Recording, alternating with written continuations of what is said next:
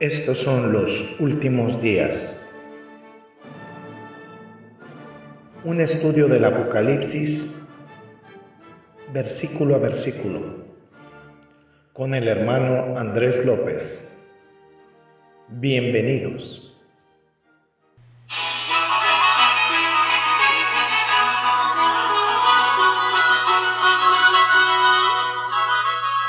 ¿Qué tal, qué tal amigos? Bienvenidos nuevamente a una edición más de su programa, nuestro programa, Los Últimos Días.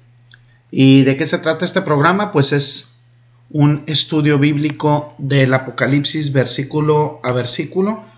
Bienvenidos, soy su hermano y amigo Andrés López y estamos bien contentos de comenzar una nueva emisión en esta nuestra estación, su estación de radio, Radio Cristo Viene bien emocionados también porque el día de ayer iniciamos transmisiones en nuestra red Radio Cristo Viene con las primeras dos estaciones de radio. El Señor bendiciendo este ministerio, haciéndolo crecer para su gloria y su honra. Y pues muy contentos de estar aquí, de continuar. Vamos primeramente a orar al Señor para pedirle dirección y pedirle su bendición en este programa. Gracias, amado Padre, te damos por este día, por permitirnos compartir, ser privilegiados y bendecidos en compartir tu palabra, que es como espada de dos filos, Señor, tu palabra que es santa y que nos permite ver el reflejo de nuestra naturaleza caída y que nos da gran esperanza, Señor, porque sabremos, sabemos quienes eh, estamos en Cristo que un día te veremos, Señor, y que estaremos finalmente en casa contigo, Padre. Te exaltamos, amado Dios, bendecimos tu santo nombre por siempre. En Cristo Jesús oramos. Amén y amén. Pues bueno, hemos estado estos días eh, viendo el estudio de la iglesia de Filadelfia, eh, una iglesia que nos reconforta enormemente porque nos permite reconocer que a pesar de que no existe la iglesia perfecta, sí existe la iglesia que puede ser elogiada por Jesucristo. Y esto sin duda es un gran aliciente para quienes amamos a nuestro Señor, porque sabemos que Él, más que perfección, que, que sí pide eh, perfección como, como la perfección del Padre, porque dice, sed perfectos como vuestro Padre en el cielo es perfecto.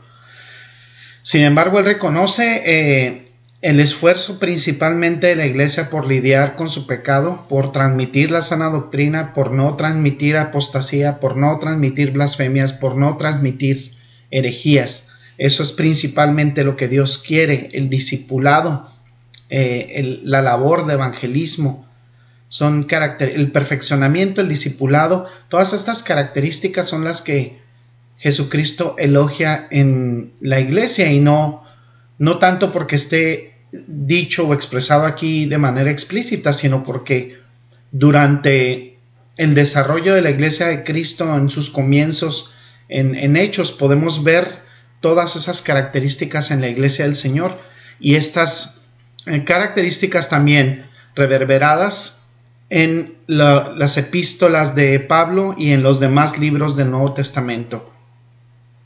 Y vemos aquí, dice el capítulo 3 del libro de Apocalipsis, versículos 7 al 13 dice, escribe al ángel de la iglesia en Filadelfia, esto dice el santo y verdadero, el que tiene la llave de David, el que abre y ninguno cierra, y cierra y ninguno abre. Yo conozco tus obras. He aquí puesto delante de ti una puerta abierta, la cual nadie puede cerrar, porque aunque tienes poca fuerza, has guardado mi palabra y no has negado mi nombre. He aquí, yo entrego de la sinagoga de Satanás a los que se dicen ser judíos y no lo son, sino que mienten. He aquí yo haré que vengan y se postren a tus pies y reconozcan que yo te he amado. Por cuanto has guardado la palabra de mi paciencia, yo también te guardaré de la hora de la prueba que ha de venir sobre el mundo entero para probar a los que moran sobre la tierra. He aquí, yo vengo pronto. Retén lo que tienes para que ninguno tome tu corona. Al que venciere, yo lo haré columna en el templo de mi Dios, y nunca más saldrá de ahí y escribiré sobre él el nombre de mi Dios y el nombre de la ciudad de mi Dios, la nueva Jerusalén, la cual desciende del cielo de mi Dios y mi nombre nuevo. El que tiene oído, oiga lo que el Espíritu dice a las iglesias. he aquí lo que dice la escritura.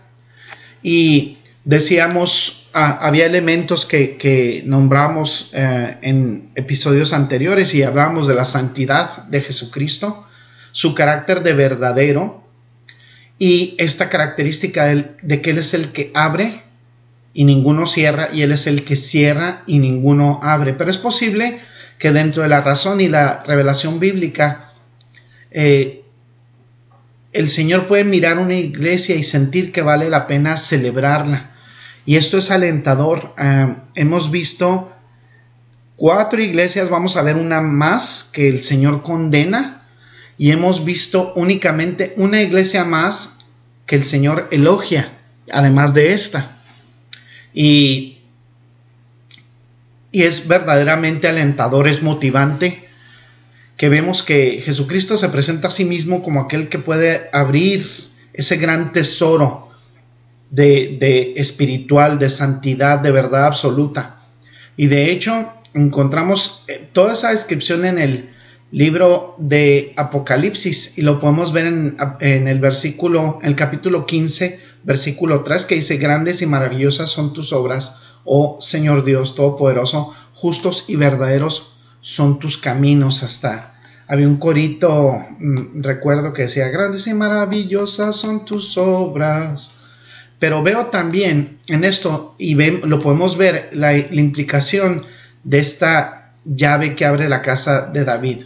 Jesucristo no, no solo puede bendecir a los suyos que son fieles, sino todo el que puede ver abrir la puerta, aquel que puede entrar al reino. Nadie, nadie ve al Padre y lo dice la Escritura. Pero Jesucristo dice, por mí, si quieres venir, vas a venir conmigo. Y Jesucristo lo dice en el capítulo 14 del libro de Juan. Vamos a ver Juan 14, 6 dice, Jesús le dijo, Yo soy el camino, la verdad y la vida, nadie viene al Padre sino por mí. Si me conocieseis, también a mi Padre conoceríais, y desde ahora le conocéis y le habéis visto. Jesucristo, Jesucristo admite esa exclusividad de ser el camino para ver al Padre. Ni vírgenes, ni santos, ni pastores, ni nadie más, ni ninguna cosa creada. Solamente Él, Jesucristo, es el camino, la verdad y la vida. Solamente es el camino al Padre.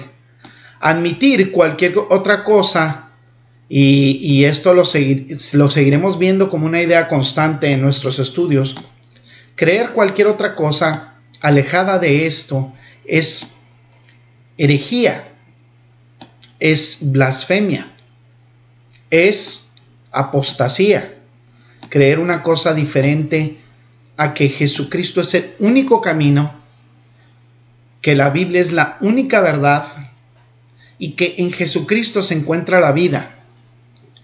Él dice en Juan 10, dice que Él es la puerta, Él tiene la llave, tiene la autoridad soberana para dejarnos entrar a su reino y está hablando de la salvación, la entrada al reino de los cielos. También quizás está hablando escatológicamente de entrar en el reino mesiánico en el futuro. Y, y, si hablamos de ambos casos, Él tiene la llave. Él tiene la llave, Él tiene ese poder, Él tiene esa autoridad.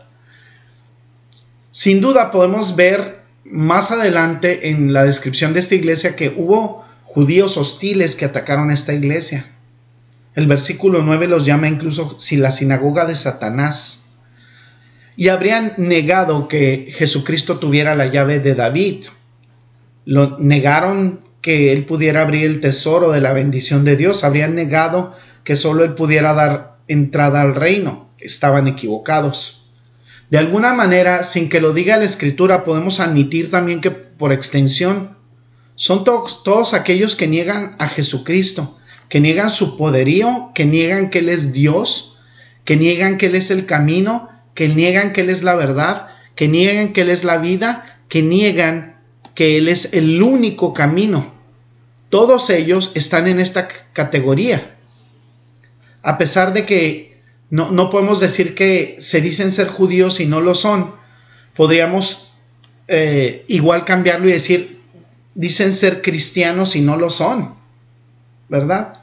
Hay quienes, a mí de verdaderamente se, se me eriza la piel cuando alguien dice que, por ejemplo, un católico es cristiano, o un mormón, o un testigo de Jehová, y les llaman cristianos.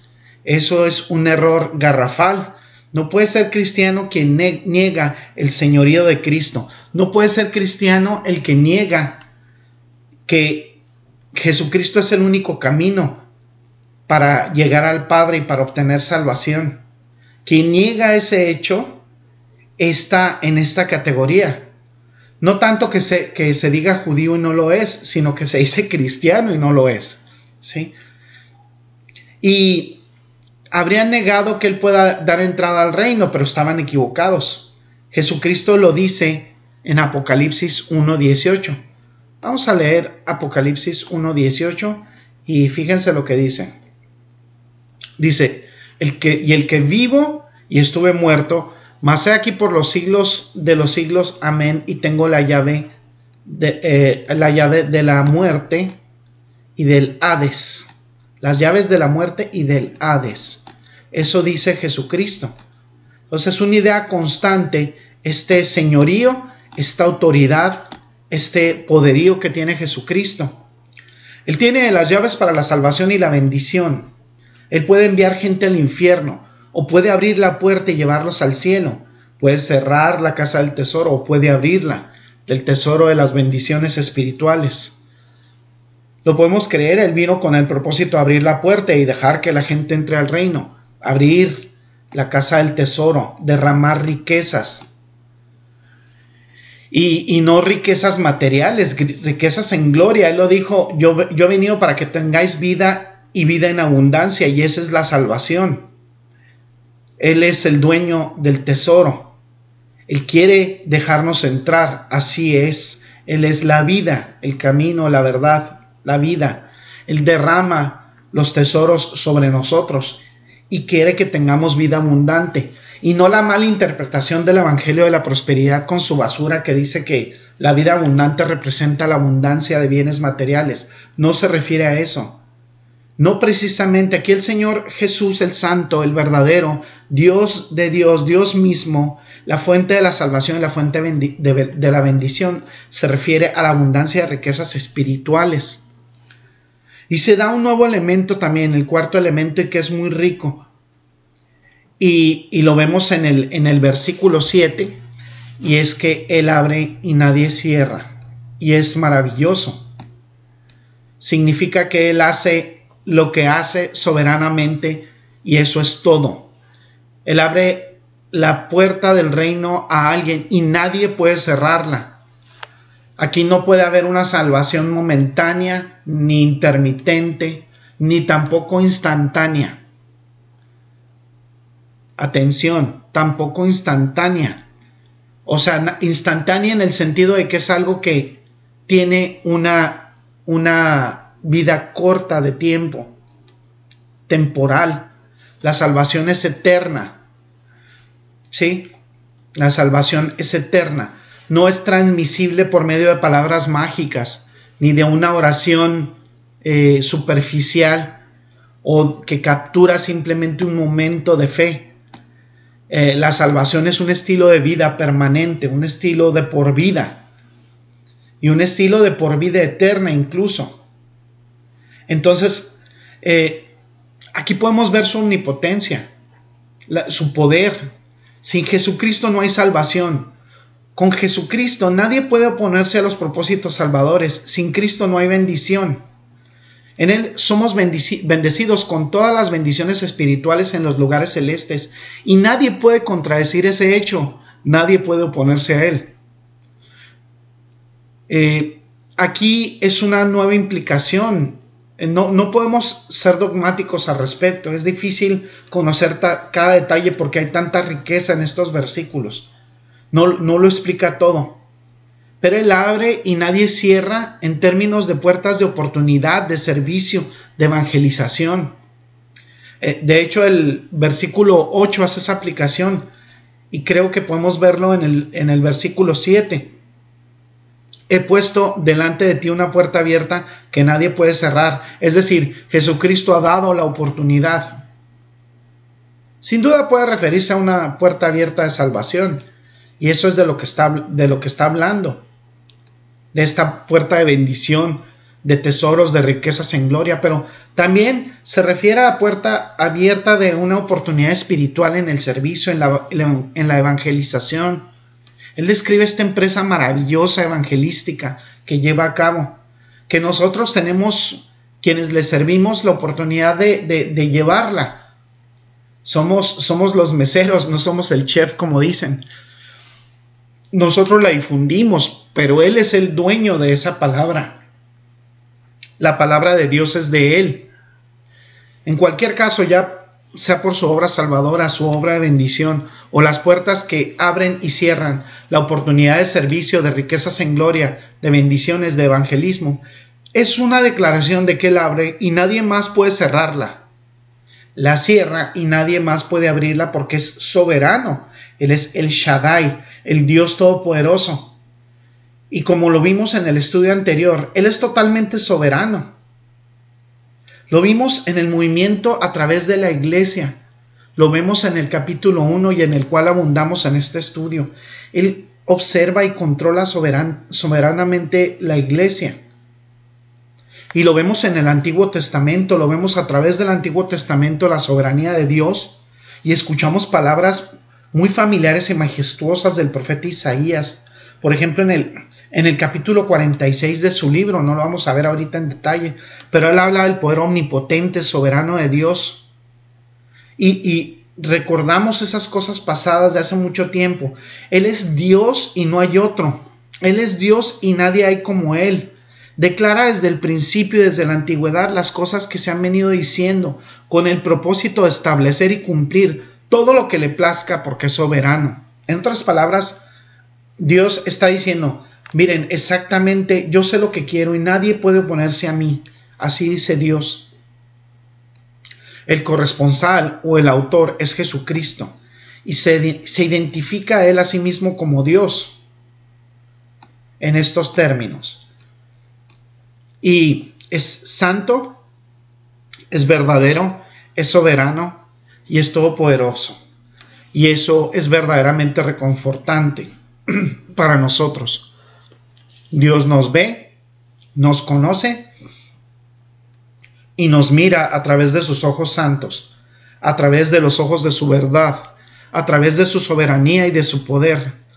No encuentra nada que reprender en esta iglesia de Filadelfia, ni tiene nada que condenar, ni tiene nada que castigar, ni nada que advertirles como a las otras iglesias. Y esto es un, un increíble estímulo para la fidelidad que tiene Dios y para el llamado que tenemos, para un llamado a la santidad, para un llamado en nuestras iglesias a no tolerar el pecado, para un, llamado en nuestras iglesias para reconocer esa soberanía y darle el único lugar de gloria, de honor y de poder a Dios. ¿Qué día tan feliz debió haber sentido esa pequeña iglesia?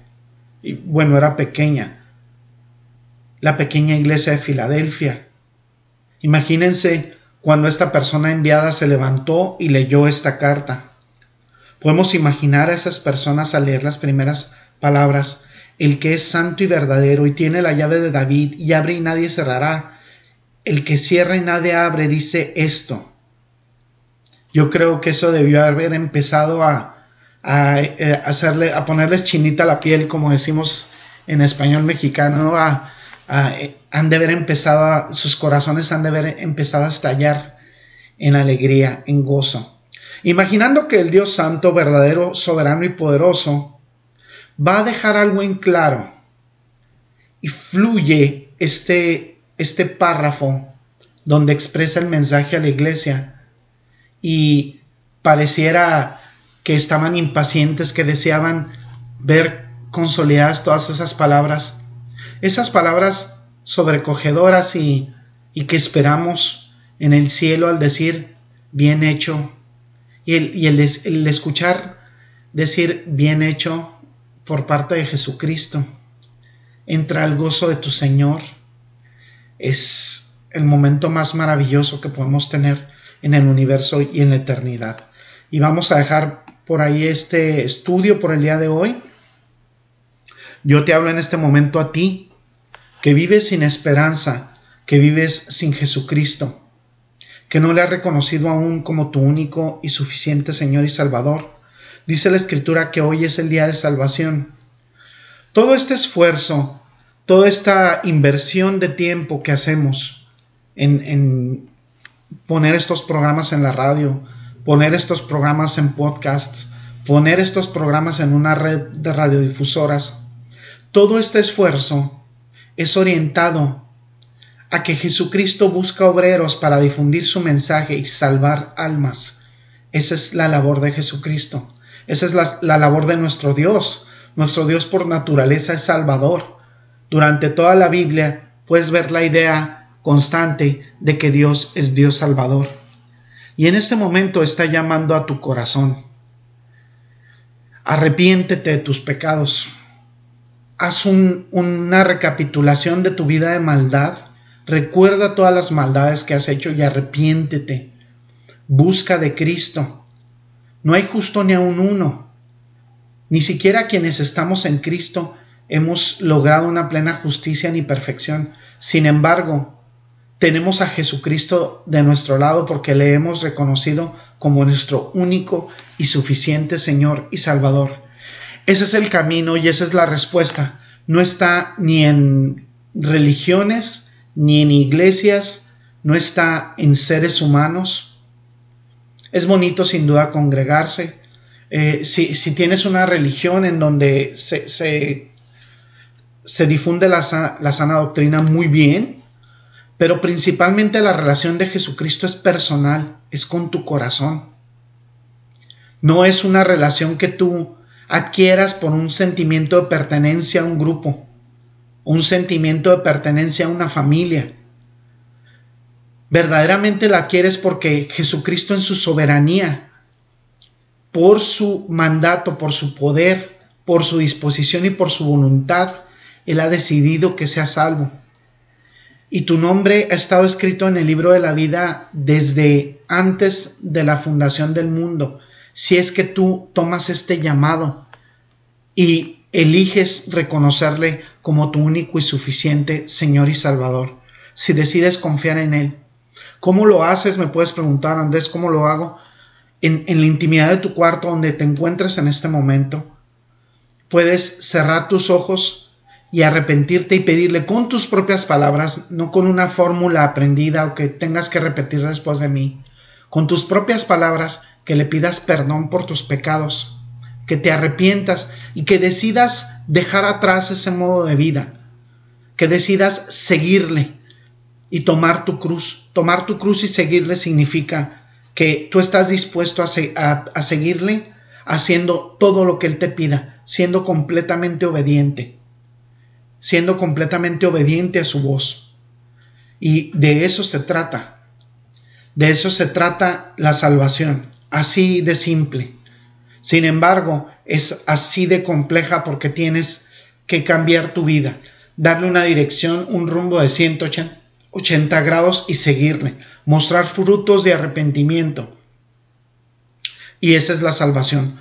Busca de Jesucristo, reconócele como tu único y suficiente Señor y Salvador, porque hoy es el día de salvación. Quizás mañana sea demasiado tarde y ya no estés aquí vivo para eh, adorarle y glorificarle.